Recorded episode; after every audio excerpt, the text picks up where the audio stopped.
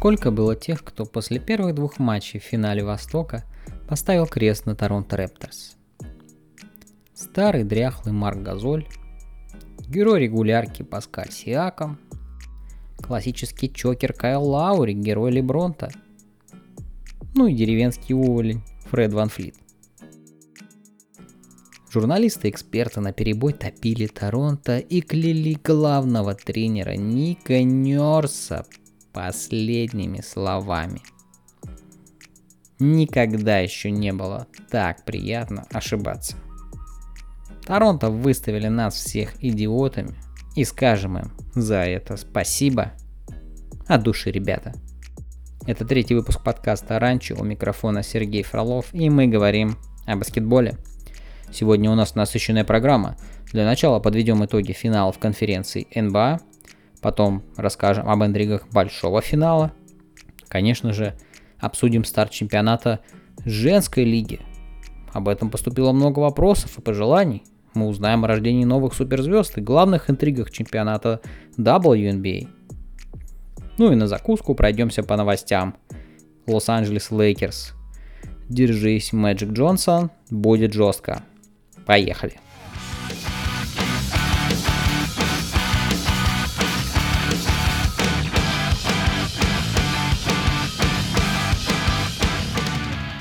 Начнем с Голден Стейта и Портленда.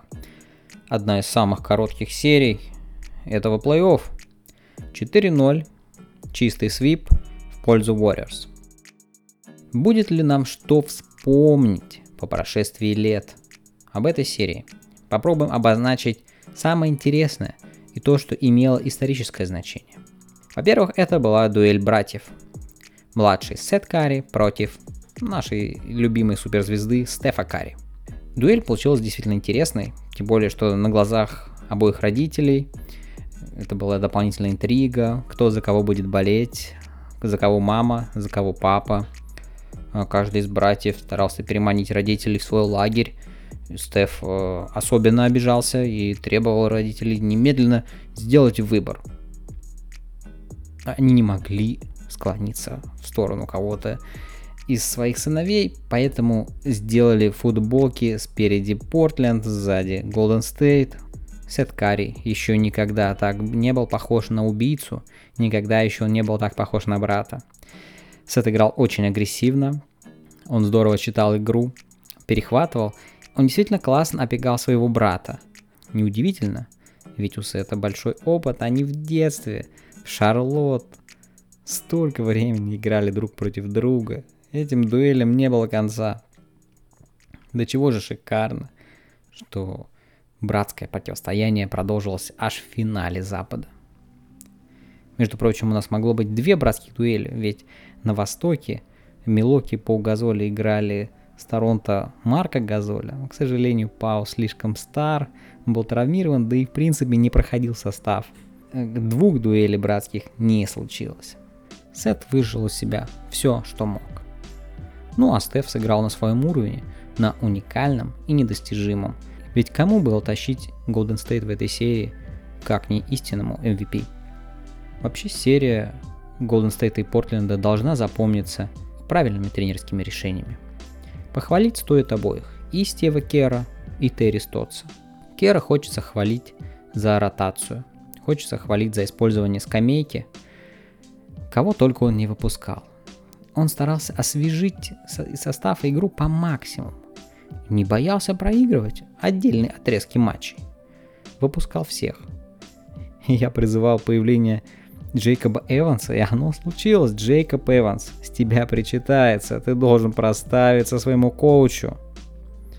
Эндрю Богут по три минуты в начале, дальше присел на лавку, о чем это говорит? И австралиец играет в основном за прошлые заслуги, сейчас крепко уступает намного более энергичным, намного более, намного более активным ребятам. Джордан Белл, пожалуй, использовал свой шанс. В регулярке Белл практически не спрогрессировал по сравнению с прошлым годом. Мы помним, как он появился и казался чуть ли не новым Дреймондом Грином, а затем как-то сник – стал получать меньше времени. Может быть, похвала прессы расслабила его, может быть что-то еще. Игра Белла это во многом э, удача. Это шанс, который он использовал. Птица, которую он поймал за хвост, уцепился. Так же, как и Афонсо Маккини, так же, как и Куин Кук, который, как известно, хороший приятель Кевина Дюрента, за свою игру в плей-офф вполне может получить контракт в одном из клубов, куда может отправиться Кевин. Впрочем, Дюранта в этой серии не было, и его присутствие было скорее мифическим и иллюзорным, виртуальным. Кто не был виртуальным, так это Эннес Кантер. К сожалению, история Эннеса Кантера полна противоречий. Это неудачный пример того, как религия, религиозные убеждения мешают спорту. Не такие уж это совместимые истории. Это не помогает, когда это сталкивается с упрямой наукой биологии. Эннес Кантер, как правоверный мусульманин, соблюдал э, священный месяц Рамадан, который заключается в том, что нельзя есть в то время как э, нельзя есть после восхода солнца, полагается есть и пить. Есть и пить нельзя. Это, пожалуй, самое жесткое, поскольку питье для спортсмена, для темповых аэробных нагрузок, без него невозможно выживать, без него невозможно поддерживать работу организма. И то, что Кантор пытался нам рассказать про то, как он встает в 4 утра, вливает в себя целую бочку жидкости, и якобы этим он жив потом весь день, это смешно. Матчи финалов конференций не проходили днем, они все проходили, все начинались в вечернее время. К этому моменту Энескандер абсолютно уже был без сил. Ведь он не мог выпить ни глотка. Почему? Просто потому, что он вбил себе в голову, что он должен так поступать. Хотя он был единственным адекватным ребаундером, адекватным центровым в составе Портленда. Терри не было выбора, кроме как задвинуть Кантера подальше. К тому же Турок еще и травмирован был. В общем, бороться с кровавым режимом Эрдогана, поддерживать либеральные ценности – это хорошо. А голодать плохо. Физиологию не обманешь. Мы знаем такие истории. Они были не только в баскетболе, были в футболе. Я помню самый яркий пример, пожалуй, который был, это Майкл Сиен, футболист Челси, который, когда наступал священный месяц, наступало время Великого Поста, мусульманской традиции, он просто выпадал из состава, абсолютно без сил, не способен играть. В НБА история Хакима Алджувона есть пример, который играл в плей-офф, также в пост – Черт побери. Прошло 25 лет с тех пор. Игра стала интенсивней, игра стала тяжелее. К тому же, когда в соперниках Golden State не остается простора для мелочей, не остается места для того, чтобы позволить себе малейшую слабость. К счастью для Портленда нашлось кому выйти из-за спин показать себя. Конечно, это Мейерс Ленард, последний матч в четвертом Совершенно уникальное выступление. У парня полетело все. Не стоит думать, что Мейерс Леонард внезапно превратился в звезду, внезапно превратился в полезного, классного игрока или, может быть, в скорора надежного. Конечно, нет. Другое дело Зак Коллинз. Куда более стабильно выглядел. Он здорово борется, он хорошо играет пик ролл У него также есть вполне неплохо поставленный бросок, который следует подтянуть, следует добавить стабильности – Зак Коллинз способен растягивать. Пожалуй, Зак Коллинз должен быть тем, на кого Портленду стоит делать ставку, как на вторую опцию после возвращения Юсуфа Нуркича после травмы. А вот стоит ли продлять Кантора? Это большой вопрос. Тут и характер турка непростой. Сейчас он присоединился на плей-офф, и, конечно же, он не мог диктовать свои условия. Он довольствовался чем мог, тем более, что судьба сама дала ему карт-бланш. Пожалуй, ему лучше найти команду послабее, и там он запросто может 20 плюс 20 набирать чуть ли не каждый вечер. Вполне. Энс Кантер этого достоин. Поговорим о Дэмиане Лилларде. Я слышал абсолютно богохульные высказывания о том, что Лиллард якобы не звезда. Потому что он не вытащил Портленд в этой серии. Ничего более чудовищного я, наверное, не слышал в последнее время. Демиан Лиллард. Четырехкратный All-Star. Четыре раза попадал в символические пятерки All-NBA. А также четыре раза он набирал в среднем более 25 очков за сезон. О чем мы вообще говорим? Те, кто называет Лиларда не звездой, вы в своем уме? Если это не звезда, то кто вообще звезда? До таких игроков по пальцам перечесть. Лилард не Кари, не Дюрант, не Кавай и не Леброн. Но если мы посмотрим дальше, то Лилард готов сравниться с любым из тех, кого вы назовете после него. Он был весь переломан в этой серии руки, ноги, голова. У него кровь сочилась через повязку на колени в четвертом игре. О чем мы говорим? Человек э, абсолютно избит, изранен, контужен. Тем не менее, он продолжал забивать. Забивал в третьих, четвертых четвертях. Каждый раз он прибавлял по ходу матча. Да, он не так хорош в том, чтобы обходить ловушки. Когда на него сдваиваются, он чувствует себя не очень уверенно, это правда. Ну а кто чувствует себя комфортно? Кто, может быть, Эрик Блэдсоу, чувствует себя уютно под дабл-тимом? Впрочем, Эрика Блэдсоу никто не дабл-тимит, кому он сдался. А Дэйм, Дэйм лидер, Дэйм суперзвезда, ему положено. Если у кого и был регресс в этой серии, так это у Сиджи Макколума. По сравнению с серией против Денвера, Сиджи крепко сдал. И те броски, которые он попадал против Наггетс, уже не залетали – и выходы после заслонов на средние броски он их делал довольно много, и он любит их делать, и он их довольно стабильно забивает. Но не в этот раз. Процент Макколума сильно просел. Да, это был, это был фокус, это был осознанный фокус Warriors. Они закрывали шутеров, пользовались широкую ротацию, они не стеснялись фалить. Они ставили на свежесть, на темп, да. Стиву Керу было проще закрыть двух шутеров, забить на бигменов, потому что бигменов, скореров у Портленда нет нету э, свингменов, нету форвардов, потому что Альфа, Рухамину, Морис Харклес это все кукушкины слезки. Успех Golden State в серии породил также дискуссию о том, что лучше, иметь Дюранта или не иметь. Сам по себе вопрос э, на грани шизофрении, поскольку иметь Дюранта априори лучше всегда, он не может сделать команду хуже. Присутствие Дюранта развязывает руки остальным. У него есть мяч. Он центр притяжения. Гигант. Точки зрения астрономии, Кевин Дюрант гигант. У него огромная гравитация. Он притягивает к себе тела, взгляды, мысли защитников. Они не могут не думать о нем. Настолько он опасен. Потому что Стоит ему получить мяч, он забивает в той ситуации, которую выберет сам. Он способен это делать. Закрыть его невозможно. Сейчас он в такой форме, в этом плей-офф. Поэтому говорить о том, что без него что-то может стать лучше, нет. С точки зрения результата, Дюрант его гарантирует. По зрелищности, по комбинациям другое дело. Безусловно, видеть, когда активно берет игру на себя Клей Томпсон, когда ассистирует Дреймонд Грин, это намного интереснее, чем смотреть за изоляциями Дюранта.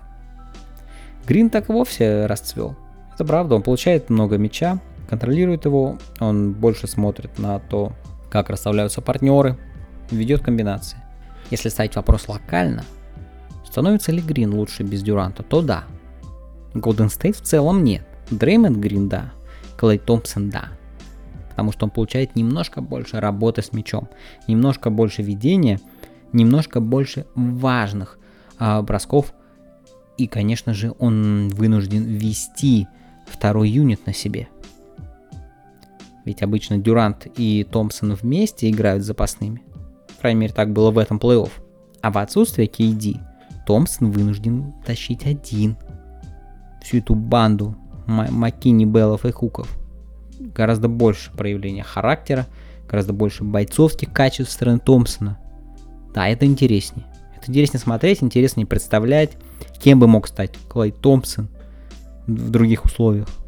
Ну и плюс в целом Golden State становится более уязвимым и появляются какие-то проблески интриги. Эфемерные, конечно, потому что, глядя на финал Востока, невозможно представить, что кто-либо из этих команд способен навязать конкуренцию чемпионам из Golden State.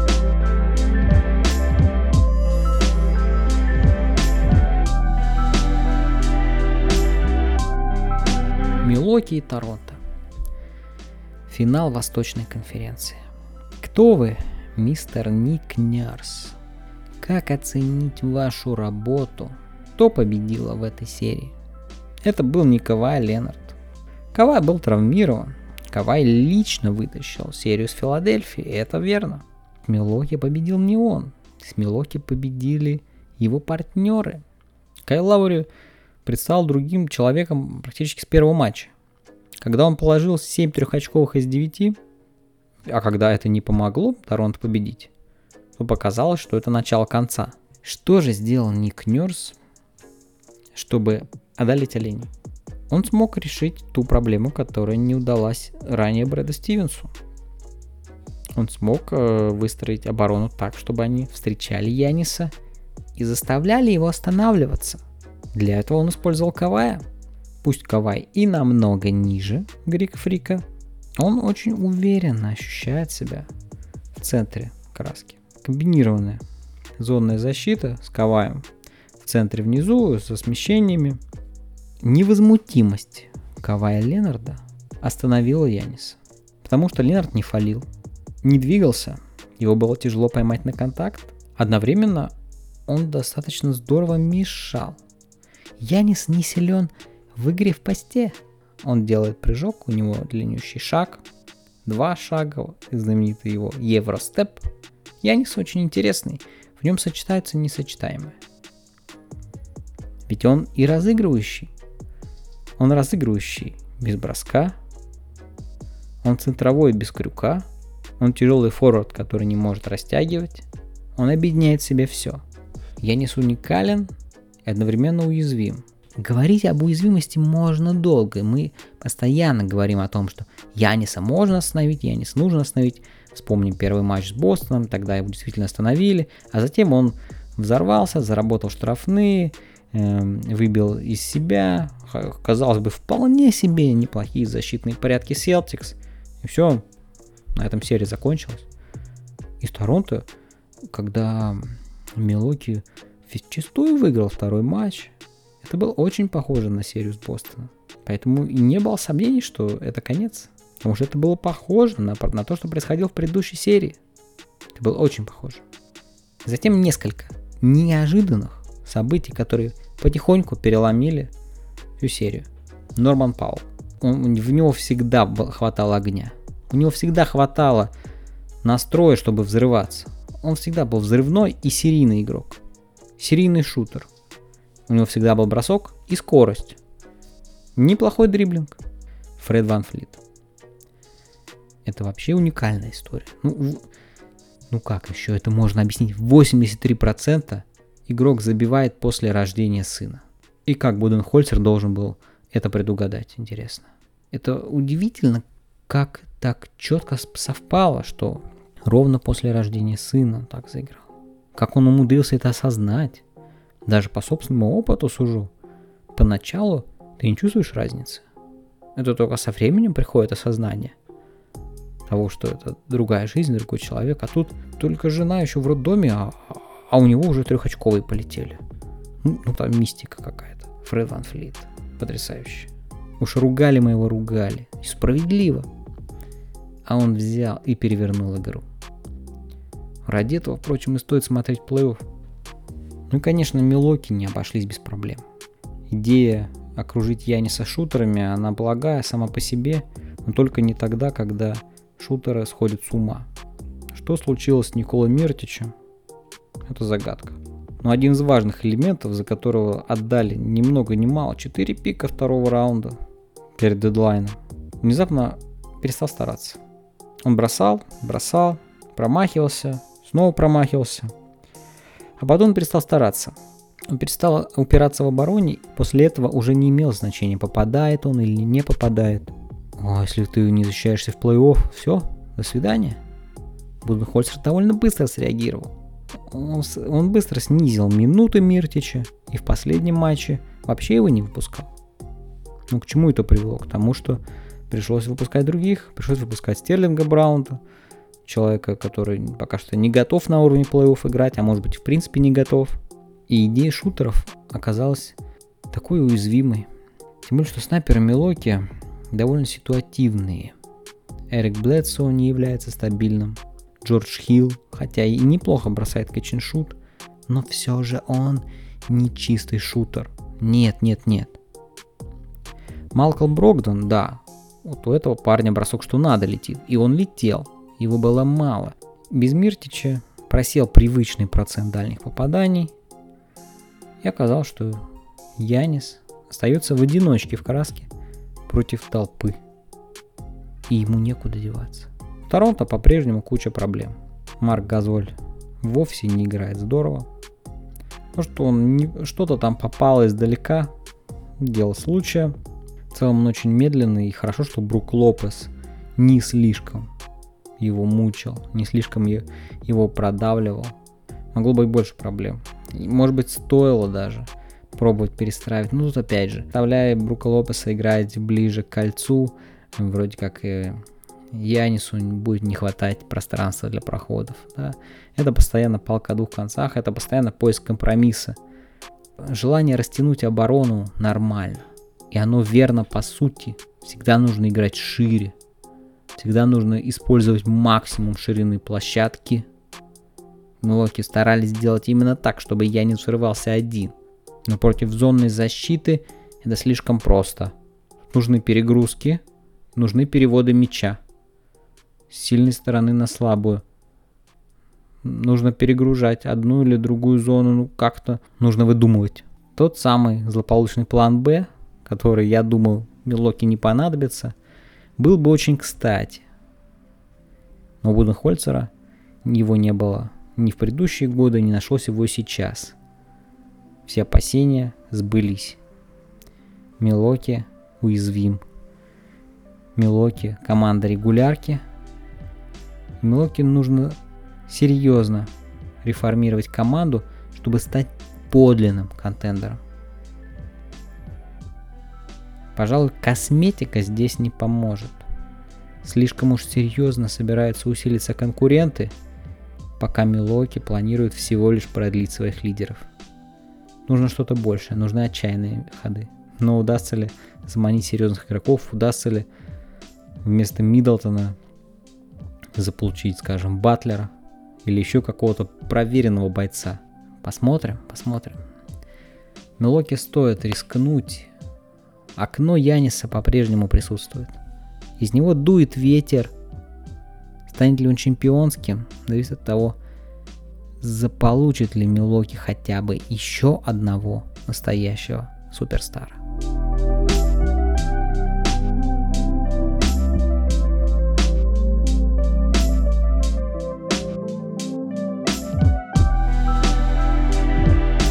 Большой финал. Большой финал грядет.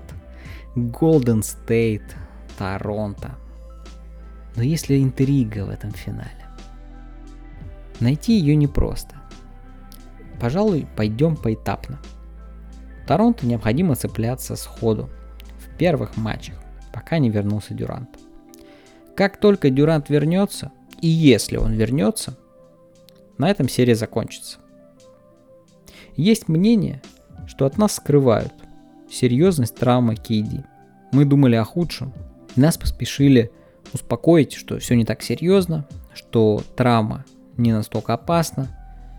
И рассказывали нам истории про восстановление за две недели. Это изначально казалось какой-то ерундой.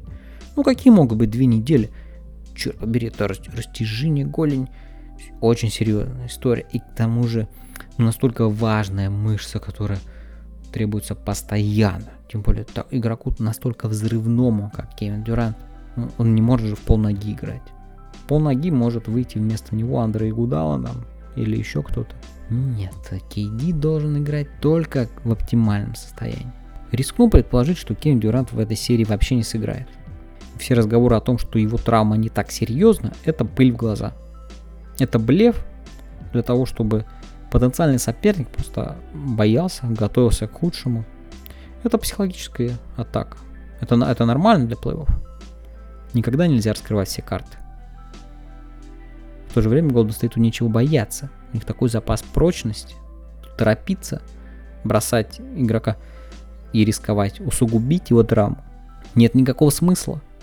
Это касается и Дюранта, и Казинса. Зачем это делать, когда Карри, Томпсон и Грин чувствуют себя вполне уютно, с ними и Гудала, и Белл. Ротация Голден Стейта гораздо богаче, чем у Торонто. У Торонто все очень грустно, и Нерс не любит экспериментировать. Он так и не выпустил Джереми Лина. О боже, Джереми Лин у меня уже на зубах навяз, я только и делаю, что говорю о Джереми Лине. Уже несколько видео записал про то, как я хочу увидеть Джереми Лина в этом плей-офф.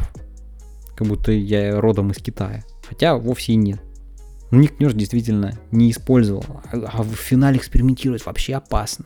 Ну, конечно, когда счет будет 2-0 э, и в третьем матче там может уже и до Джереми Лин дойдет, но это будет настолько на тоненького и настолько поздно.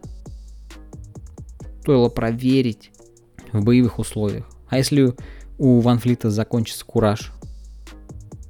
Ну, тогда все, скамейку можно закрывать. Тогда Афонсо Маккини превратится в суперскорера против полумертвого Сержа Баки. Торонто уязвимо, им нужно брать с места в карьер, им нужно пытаться реализовать свое преимущество дома – надавить прямо сейчас, навалиться всей толпой, понадеяться на то, что Golden State немножко выпал из ритма. То немногое, на что стоит надеяться Торонто, это какие-то уникальные совпадения. Травму у Кари, травму и Гудалы, может быть какие-то столкновения, рассечения, драки, удары ногой между ног, по голове, плевки, оскорбления. Может быть, кому-то стоит взять с собой на площадку нож или дробовик, ну что-то такое, чтобы спровоцировать э, экшен. А, в это, пожалуй, только в этом будет шанс Торонто. В чистом баскетболе у них ничего не просвечивается. Только в силу гениальности Кавая можно представить, что Торонто возьмет пару матчей в этой серии. Это было бы прекрасно, потому что это было бы похоже на настоящий финал, на крутую борьбу настоящий финал хочется увидеть. Хочется верить, хочется обманываться. И Golden State любит обманывать нас. Golden State любит играть в поддавки. Golden State любит расслабляться. Такова уж их природа чемпионская, что они любят казаться слабее, чем есть на самом деле. Поэтому не стоит удивляться тому, что Golden State позволит Торонто ощутить себя лидерами в этой серии, а затем безжалостно их прихлопнет. Они всегда так делают. Без исключений. Без женщин жить нельзя на свете нет. В них солнце мая, в них любви рассвет. Тут легкий флирт, признание там, как солнце луч, приятный нам. Без женщин жить нельзя на свете нет. Вы наше счастье, как сказал поэт. Трудно сдержать мне слово, и я влюбляюсь снова в вас каждый раз, хоть на час. Ну а теперь поговорим о женщинах, о женской НБА. Этот сезон WNBA обещает быть интересным, переходным, реформаторским. Дело в том, что много звезд по тем или иным причинам ушли и не играют. Самый известный Сью Бёрд. У нее какая-то кость застряла в колене, потребуется артроскопическое хирургическое вмешательство, э, выбыла на неизвестный период времени. Ее партнер по команде Seattle Storm Бриена Стюарт, MVP финала прошлогоднего чемпионата, провала Ахилл. Естественно, вылетела на весь год. Печаль, беда. Даяна Таурази, Травма колена, а, артроскопия, все по классике.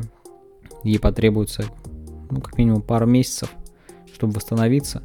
А учитывая, что ей далеко за 30, раньше плей-оффа мы ее вряд ли увидим. Линдси Уэллен, одна из величайших игроков лиги, завершила карьеру.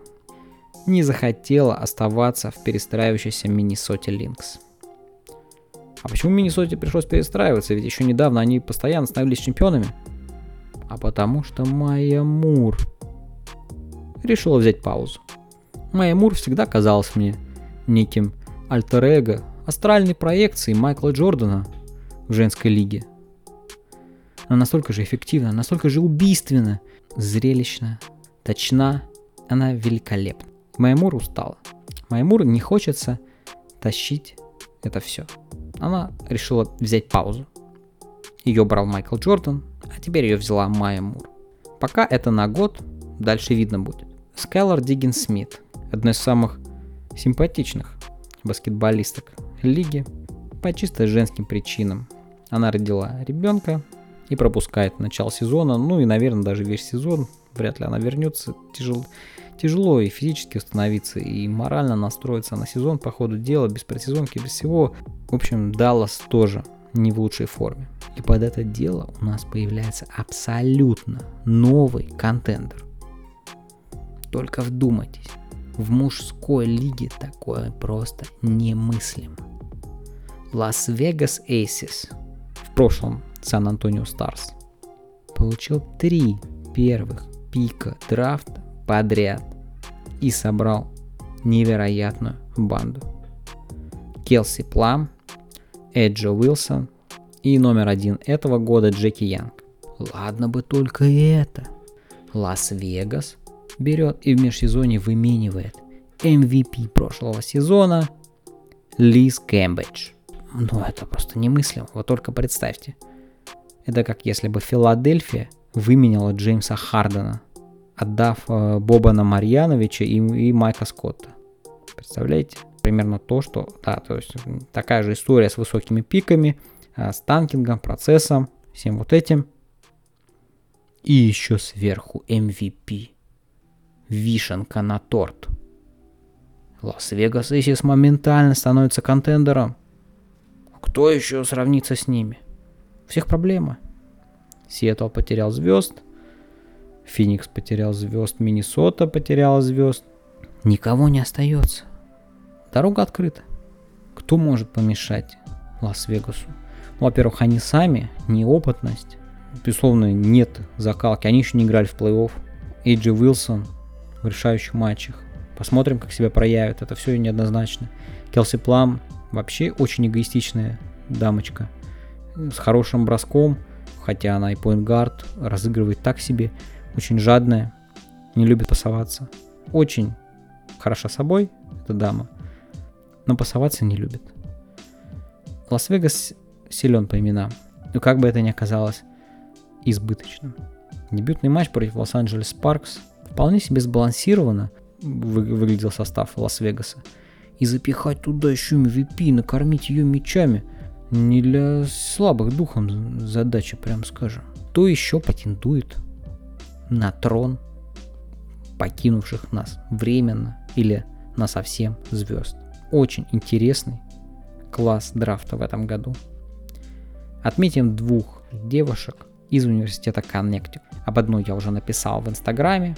Это Нафиза Колье, выбрана под номером 6 Миннесотой. Чем хороша Нафиза? Она чувствует пространство, отрывается от защитников очень хорошо. Ее бросок, говорили, что это проблема, но она работает над ним. Она энергична, она смелая, она быстро обучается. Нафиза это очень интересно. Называть ее новый Майей Мур, безусловно, это преждевременно, мы не будем этого делать. Но у нее все козыри в руках. У нее есть время, и хорошие партнеры. Ее есть, корм... есть кому кормить ее передачами. Очень мощный партнер по передней линии Сильвия Фаулз. А, поскольку женщины бросают несколько хуже, чем мужчины, больше отскоков, часто прям по многу, по многу попыток путбеков. Вот Сильвия Фаулз в этом очень хороша. И она может помочь на физе тоже потолкаться. Такие трудовые мячи. В дебютном матче на физе выглядела очень смело, очень бодро. Лучшая подруга Кулье – Кэти Лу Самуэльсон. еще один очень перспективный игрок. Чикаго Скай выбрал Катилу под номером 4.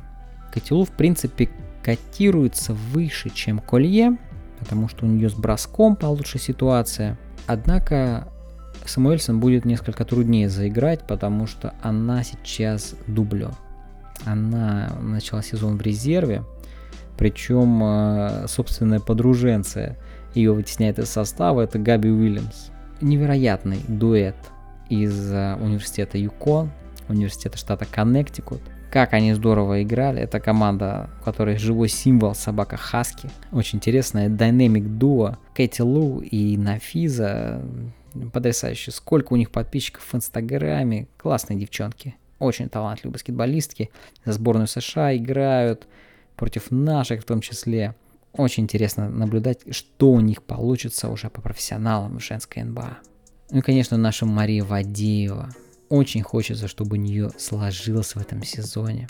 Лос-Анджелес Спаркс, новый тренер, знаменитый Дерек Фишер, партнер Коби, Коби Брайанта, автор потрясающих бросков в свое время в составе Лейкерс, э, легендарный игрок, ну и, конечно, провальный главный тренер Нью-Йорк Никс, моих любимых. Так вот, Дерек Фишер взялся тренировать Спаркс, в том числе и Вадееву. Ему завезли сестер Агвумики, к Неке добавили ее младшую сестрицу Чини. Теперь две Агвумики, Вадеева и Кендес Паркер. Потенциально невероятный фронткорт. Просто unbeatable, непобедимый. Если мы посмотрим, как все начинается, пока неоднозначно. Потому что Паркер травмирована, Вадеева, к сожалению, выбирает сборную ставит ее на первое место по сравнению с карьерой. Так обидно, Маша настолько талантлива, она великолепна. В принципе, лучше нее никого нет. Ей, ей 20 лет. Для 20 лет она играет просто потрясающе. Никто вообще не играет в таком уровне 20 лет. Да она в 16 уже настолько выделялась из всех. В 17, это вот с каждым годом мы наблюдаем, она не сбавляет обороты. Она в 20 лет уже сейчас умеет делать все. У нее есть и бросок, и разворот, и расположение а, в краске, и защита, блоки она делает. Она быстрая, она бежит, она перехват делает, она все делает. Только не получает времени. В УГМК она не получает достаточно времени. Как мне кажется, ей не стоило идти даже в УГМК играть. И настолько хочется, чтобы у Маши получилось в женской НБА, в Спаркс. И сейчас она едет в сборную, вместо того, чтобы как раз ковать пока горячо, пока Паркер травмирована, потому что сейчас пока в сборной она побудет, вернется, а там, глядишь, Чинягву Микки разыграется, Паркер вернется, и опять Маша будет по 5 минут со скамейки, как в прошлом сезоне. Ну, никуда. Очень опасно. Можно оказаться в тупике. Так не хотелось бы, чтобы с Вадеевой это произошло. Хочется пожелать Маше удачи изо всех сил. Другой такой у нас сейчас нет. Раиса Мусина, она не получилась с первого раза, там какие-то проблемы, терки возникли.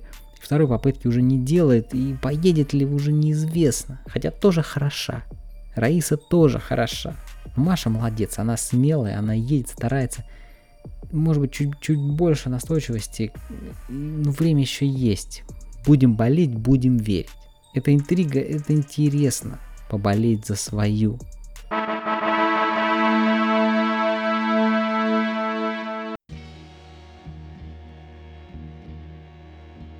Мы собрались, чтобы поговорить о Лос-Анджелес Лейкерс и его владелец Джинни Басс. Хозяин моего любимого клуба Нью-Йорк Никс Джеймс Долан 20 лет не может довести клуб хотя бы до второго раунда плей-офф. Репутация Долана чудовищна. И дерьмо липнет к нему без малейших усилий. Вот Джеймс Долан поругался с фанатом, который ему сказал «подай команду». Вот Долан выставил из Мэдисон Сквер Гарден Чарльза Оукли, бывшего игрока Никс. И вот сегодня на ESPN вышел большой материал Бакстера Холмс, Всем рекомендую ознакомиться. Холмс провел большое исследование.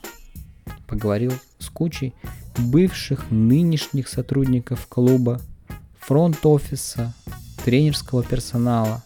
То, что рассказал Холмс в своей статье, заставляет смотреть на Джеймса Долана как на ангела, потому что настолько чудовищного управления, настолько бездарного выбора кадров, как делает Джинни Басс, о таком Долану мечтать и мечтать. Все началось со смерти ее отца. 6 лет. 6 лет Джинни рулит Лейкерс. Это семейный бизнес. Это основной источник дохода для семьи Басс. Есть Стив Балмер, хозяин Клиперс. Для него команда это игрушка. Это дор- дорогое, дорогое развлечение, на которое он тратит свои деньги, которые он заработал раньше в Microsoft. В случае с семьей Басс все не так. Для них Лейкерс это бизнес. И то, как они управляют семейным бизнесом, заставляет волосы шевелиться на всех местах, которые можно представить. Что требуется от владельца клуба? Выбрать управленцев. Выбрать менеджеров. Больше от нее ничего не требуется. Именно это Джинни Басс сделать не в состоянии. То, что мы узнали о Мэджике Джонсоне и Робе Пелинке, это невероятно. Мэджик Джонсон не может управлять. Он отвратительный лидер. Он не умеет управлять людьми. Только послушайте. Первую же встречу э, со своим персоналом после назначения Мэджик Джонсон начал с угроз увольнения. Он сказал, что мы проведем анализ, и если вы не будете стараться, мы тут всех зачистим. Всех лишних уберем. И он убрал. Знаете, какая текучка кадров получилась у Лейкерс? 38% за два года. Для фронт-офиса команды НБА немыслимые цифры. При этом Мэджик позволял себе не появляться в офисе неделю, а то и две. Но когда появлялся, он был очень зол. Доводил женщин-сотрудниц до слез, до панических атак, приема антидепрессантов. Он давил, унижал, угрожал. Вы знаете, по описанию я бы сказал, что у Мэджика Джонсона намечается биполярочка. На публике он один, а с, а с людьми он абсолютно другой, в то время как управленцу нельзя быть таким. Вернее как, управленцу нельзя быть одинаковым со всеми. Нельзя быть только жестким. Кому-то нужен жесткий подход, кому-то нужен мягкий. Сила управленца в том, что он может быть разным, и в том, что он может быть лидером, том, что он может вдохновлять. Что мы поняли из работы Мэджика Джонсона в Лейкерс – то, что он абсолютно никакой вдохновитель и мотиватор. Все, что он может, это запугивать, угрожать и унижать. Абсолютно не умеет выживать в конфликтах. Роб Пелинка, видимо, собаку съел, пока работал с Коби на всевозможных втискиваниях без мыла в интересные места. У Пеленки другая проблема. Он патологический лжец. Публично рассказал о том, как Коби Брайант посмотрел фильм «Темный рыцарь», Потом попросил Пеленку устроить ему встречу с Хитом Леджером. И якобы Пеленка ему эту встречу организовал. Невероятно, да? Ведь Хит Леджер умер за полгода до премьеры Темного рыцаря. А Пелинка на голубом глазу рассказал, что э, Коби Брайант после этого встречался с Хитом Леджером. Может быть, спиритический сеанс устраивал? Хотя в этом есть сомнения. Похоже на то, что Пелинка просто лжец и трепло и не вызывает никакого доверия.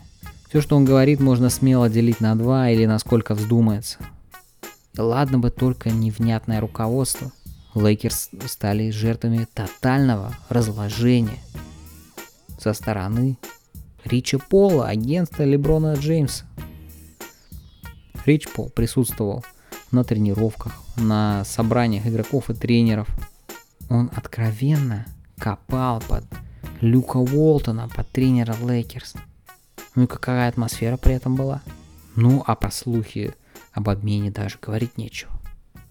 Химия команды была напрочь разрушена этими разговорами. Игроки не доверяли руководству, а если нет доверия, то о какой отдаче речь? О какой игре один за всех, все за одного?